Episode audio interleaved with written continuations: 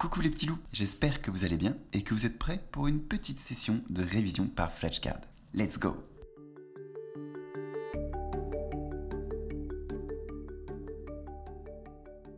Quels sont les effets des UV sur la vitamine B12 et j'ai oublié de préciser sur la flashcard, mais c'est vitamine B12 active. D'ailleurs, je vais tout de suite noter de rectifier ça avant d'oublier. Euh, alors en fait, les, les, euh, les UV qui vont atteindre l'anode corine. Dans l'anode corine, il va y avoir euh, une étape qui va être dégradée par l'UV. Je sais plus si c'est la photo machin, phototype, non, c'est photo quelque chose, qui va être dégradée par l'UV et donc va euh, inactiver, enfin, il va plutôt inhiber le cobalt qui lui-même va inactiver la vitamine B12. Donc il faudra la réactiver et c'est là où il y a des soucis. Où, euh, c'est un, une des problématiques qu'on peut rencontrer sur la vitamine B12 active, comme par exemple la méthylcobalamine. Voilà, c'est la première fois que j'ai la flashcard, donc je connais pas trop. On a eu, je crois, quelques jours une flashcard sur la de Corinne, justement. Euh, mais là, je voulais rentrer plus en détail avec sa flashcard. Donc, euh, passons à la vérification ensemble. C'est parti. Les rayons ultraviolets, donc UV,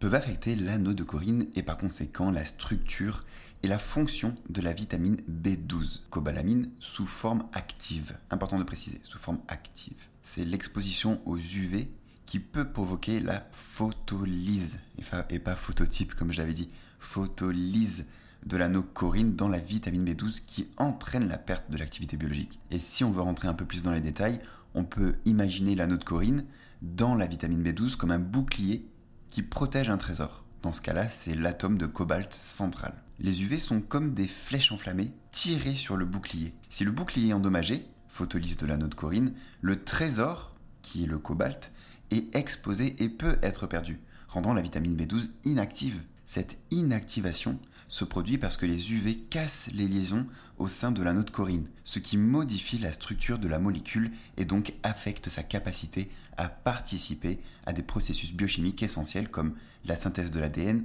et le métabolisme des acides gras et des acides aminés. C'est pour ça qu'il faut absolument la protéger. Au niveau du principe clé-serrure, on peut, on peut l'aborder de cette façon.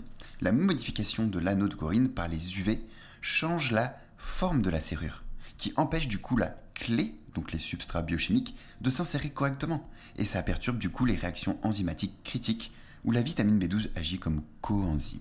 La dégradation de la vitamine B12 par les UV souligne l'importance de protéger les compléments et les aliments riches en vitamine B12 de l'exposition directe au soleil, surtout lors de stockage et de traitement, notamment de compléments alimentaires sous forme active. Donc si on doit conclure tout ça, les UV peuvent endommager l'anode corine dans la vitamine B12, ce qui réduit sa capacité à exercer ses fonctions biologiques, ce qui a donc des implications pour la santé humaine et la conservation des aliments ou les compléments alimentaires de B12 actifs. Hashtag méthylcobalamine. C'est quoi un effet contrabiotique? Alors, hyper fascinant, euh, en fait, un effet contrabiotique, c'est une substance euh, qui, contrairement aux antibiotiques classiques euh, synthétiques, au lieu d'avoir un effet néfaste sur les bonnes bactéries, il renforce les bonnes bactéries. Et plus précisément, en fait, un effet contrabiotique, en fait, va lutter comme les antibiotiques contre les bactéries, tout en aidant les bonnes. Comme petit exemple parlant, j'ai, en fait, il existe plein de végétaux qui font ça, et le plus parlant, je pense, que c'est l'ail. Vous avez peut-être déjà entendu dire que l'ail était un antibiotique naturel. Ben, en fait, c'est un effet contrabiotique très parlant. Euh, je suis pas certain de ce que j'avance, mais je suis presque sûr. Donc, si vous voulez, on va vérifier ça ensemble après, euh, pendant la vérification de la flashcard. Mais euh, étant donné qu'il y a plein de fibres et plein de choses intéressantes dans l'ail, ça ne m'étonnerait pas que ce soit un aliment à effet contrabiotique. Je crois que j'ai rien d'autre à dire sur ça. Passons à la verification. C'est parti. L'effet contrabiotique, c'est quand une substance non seulement combat les bactéries, mais favorise aussi la croissance des bonnes bactéries. On peut imaginer un super-héros dans un jardin. Le super-héros est la substance contrabiotique qui combat les mauvaises herbes, c'est-à-dire les bactéries nuisibles, tout en donnant de l'eau et des nutriments aux belles plantes qui sont les bonnes bactéries. En fait, ça a un double effet, protection et soutien, au lieu de protection et effet délétère sur la flore intestinale. Le mot contrabiotique vient du latin contra, qui signifie contre, et du grec bios, signifiant vie. Donc littéralement c'est quelque chose contre la vie, mais en réalité c'est beaucoup plus subtil que ça. En fait c'est contre les mauvais éléments de la vie, comme les bactéries nuisibles, tout en soutenant les bons, les bactéries bénéfiques. Bref, pour aller plus loin, les substances contrabiotiques peuvent être des composés naturels ou synthétiques, qui non seulement inhibe la croissance des pathogènes, mais favorise, comme on l'a dit, également celle de micro-organismes bénéfiques, notamment le système digestif. C'est pour ça que je vous parlais d'ail. C'est un équilibre délicat entre l'élimination des mauvais agents et le soutien des bons. Donc pour conclure tout ça, l'effet contrabiotique est une approche plus nuancée et équilibrée en matière de gestion des bactéries dans notre corps, un peu comme le jardinier expert qui sait exactement quels parasites éliminer et quelles plantes nourrir. Donc maintenant, je vais modifier la flashcard pour y ajouter des exemples plus parlants que je vais vous partager en même temps. Ok, donc euh, voici les fameux exemples d'aliments à effet contrabiotique. Donc on a l'ail qui contient de la allicine, qui est un composé soufré connu pour ses propriétés antibactériennes et antifongiques. Il agit comme un antibiotique naturel en inhibant la croissance de bactéries nuisibles tout en épargnant ou en favorisant la croissance de la flore bénéfique. Ensuite, on a le fameux kéfir, qui est une boisson fermentée et riche en sources de probiotiques et permet de restaurer et de maintenir l'équilibre du microbiome intestinal qui par conséquent offre des bénéfices sur la santé euh, digestive et immunitaire. Ensuite on a le fameux curcuma grâce à sa curcumine qui est un composé aux puissantes propriétés anti-inflammatoires et antimicrobiennes. Euh, il peut réduire l'inflammation dans le corps et à combattre certaines infections. Attention, c'est pas parce que la curcumine est hyper intéressant qu'il n'y a que elle qui est intéressante dans le curcuma pas se faire piéger par euh, les lobbies. Ensuite, on a le miel de Manuka, que je connaissais même pas. Donc, comme quoi, j'en apprends tous les jours en faisant ces flashcards, euh, qui est connu pour ses propriétés antibactériennes uniques, comme beaucoup de miel, hein. mais celui-là doit être un peu plus, euh, significatif que les miels connus, à l'exception peut-être de, producteurs locaux, en fonction du végétal, je sais pas trop, mais je, je vais me renseigner un petit peu sur ce miel, c'est intéressant je note miel de Manuka. Voilà, il permet d'inhiber la croissance des bactéries pathogènes sans nuire aux bactéries bénéfiques. Ensuite, on a la fameuse choucroute ou tout légume fermenté. Car la choucroute, c'est avec le chou, mais on peut le faire avec plein d'autres végétaux. Donc, euh, bien entendu, c'est riche en probiotiques, ça soutient la santé du microbiome et ça améliore la digestion tout en renforçant le système immunitaire. Ensuite, on a les baies qui sont hyper riches en antioxydants. C'est la partie même des familles les plus riches en antioxydants après les herbes aromatiques et les épices et ils contiennent beaucoup de composés phytochimiques comme euh, beaucoup de polyphénols qui peuvent avoir des effets antimicrobiens et soutenir la santé en général. Euh, ensuite, on a le fameux thé vert qui contient des catéchines hyper hyper importants, euh, dont le GCG hein, qu'on a vu déjà en flashcard, l'épigalocatéchine galate, qui est aussi intéressant. Et il y, a beaucoup de choses dans le thé, des fois sous-estimées, et en général beaucoup d'antioxydants avec des propriétés antibactériennes qui peuvent aussi inhiber la croissance de bactéries nuisibles et on finit avec les graines de lin et toute autre euh, source de fibres intéressantes, mais le lin plus précisément, car c'est vraiment un aliment euh, énorme. Alors il y a ces fibres qui servent de nourrir du coup les bonnes bactéries du côlon et favoriser le microbiome, et du coup une bonne digestion, mais ça va beaucoup plus loin que ça de toute façon. J'ai fait quelques vidéos si ça intéresse euh, par rapport aux graines de lin, et il y en a beaucoup d'autres qui vont arriver tellement c'est crucial. ce qu'on peut aussi remarquer, c'est que dans ces 8 aliments cités, à effet contrabiotique, on peut remarquer que ce sont tous des, euh, pratiquement tous des, super aliments, sauf peut-être le miel de Manuka que je connais pas trop, ça se trouve ça l'est, ça l'est réellement. N'hésitez pas à mettre un commentaire si vous connaissez ce miel. Après, on, a le, le kéfir et les aliments fermentés.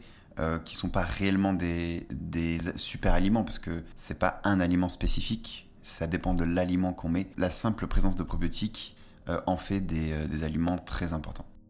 C'est quoi une dysbiose? Alors, euh, une dysbiose, en fait, c'est un déséquilibre d'un écosystème, mais pas n'importe quel écosystème, un écosystème bactérien. Donc ça peut être les bactéries nasales, vaginales, cutanées, microbiotes, buccales, etc. Et du coup, euh, c'est très important car euh, en fait, un déséquilibre de l'écosystème des bactéries engendre bah, du coup plein de maladies euh, de, problématiques en fait, de problématiques en, général.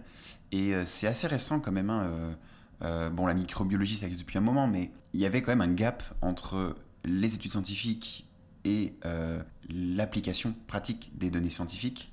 ça commence de plus en plus, merveilleux. Et du coup, il y a une importance cruciale à maintenir un bon écosystème un bon microbiote, peu importe l'endroit, hein, que ce soit buccal ou autre, et ça peut prévenir certaines pathologies comme euh, des maladies chroniques, des syndromes de fatigue aussi, l'astérosclérose, euh, des cancers, l'obésité, plein plein plein de choses. C'est hyper fascinant comme euh, sujet. Euh, je ne vais pas rentrer trop dans les détails. Juste, je voulais préciser que le microbiote intestinal est celui le plus euh, étudié, car c'est là où il y en a le plus. Il y a énormément de, de choses qu'on ne connaît pas. et chaque environnement bactérien a ses spécificités. Par exemple, je sais que le microbiote buccal n'est pas le plus peuplé, mais le plus diversifié. voilà, c'est hyper fascinant hyper complexe aussi. Passons à la vérification. Ok, donc je suis en train de capter que euh, la réponse de la flashcard est un peu vague, donc euh, je vais tout de suite la modifier et je vous retrouve juste après. Ok, donc voici euh, le recto de la flashcard, donc la vérification. La dysbiose est un déséquilibre dans les micro-organismes de n'importe quel écosystème corporel, qu'il soit intestinal, vaginal, cutané ou buccal. On peut imaginer chaque type de dysbiose comme une perturbation dans différents quartiers d'une ville, qui serait le corps humain, où chaque quartier, l'écosystème microbien, a sa propre culture et ses habitants, micro-organismes. Quand les mauvais résidents, qui sont les pathogènes, deviennent trop nombreux par rapport aux bons, qui sont les micro-organismes bénéfiques, cela crée des problèmes spécifiques dans chaque quartier, ce qui affecte la santé générale de la ville. D'un point de vue euh, clé-serrure, ça ne s'applique pas trop, mais on peut faire une métaphore parlante, où par exemple, le principe de clé-serrure peut s'appliquer aux interactions spécifiques entre les pathogènes et les cellules hôtes dans ces différents écosystèmes. Par exemple, certains pathogènes ont des trousseaux de clés moléculaires qui leur permettent de se lier à n'importe quelle serrure qui sont les récepteurs, sur les cellules de la muqueuse vaginale qui déclenchent après des infections. Au niveau de l'étymologie, dysbiose vient du grec dys, mauvais, et biosis, mode de vie indiquant du coup un mauvais mode de vie des micro-organismes dans leur écosystème respectif. La compréhension de la dysbiose dans différents écosystèmes corporels est vraiment cruciale pour développer des traitements ciblés comme l'utilisation de probiotiques spécifiques pour rééquilibrer la flore microbienne ou des interventions diététiques et hygiéniques adaptées à chaque cas. Donc en gros, reconnaître et traiter la dysbiose dans ses diverses formes est vraiment essentiel pour préserver l'équilibre microbien et promouvoir une santé globale. Je prévois une flashcard aussi à ce sujet, c'est-à-dire toutes les substances qui pourraient nuire euh, à l'écosystème de nos bactéries. Terminé pour aujourd'hui. Si vous êtes resté jusqu'à la fin, félicitations. Restez motivés et je vous dis à demain pour une prochaine révision. Ciao ciao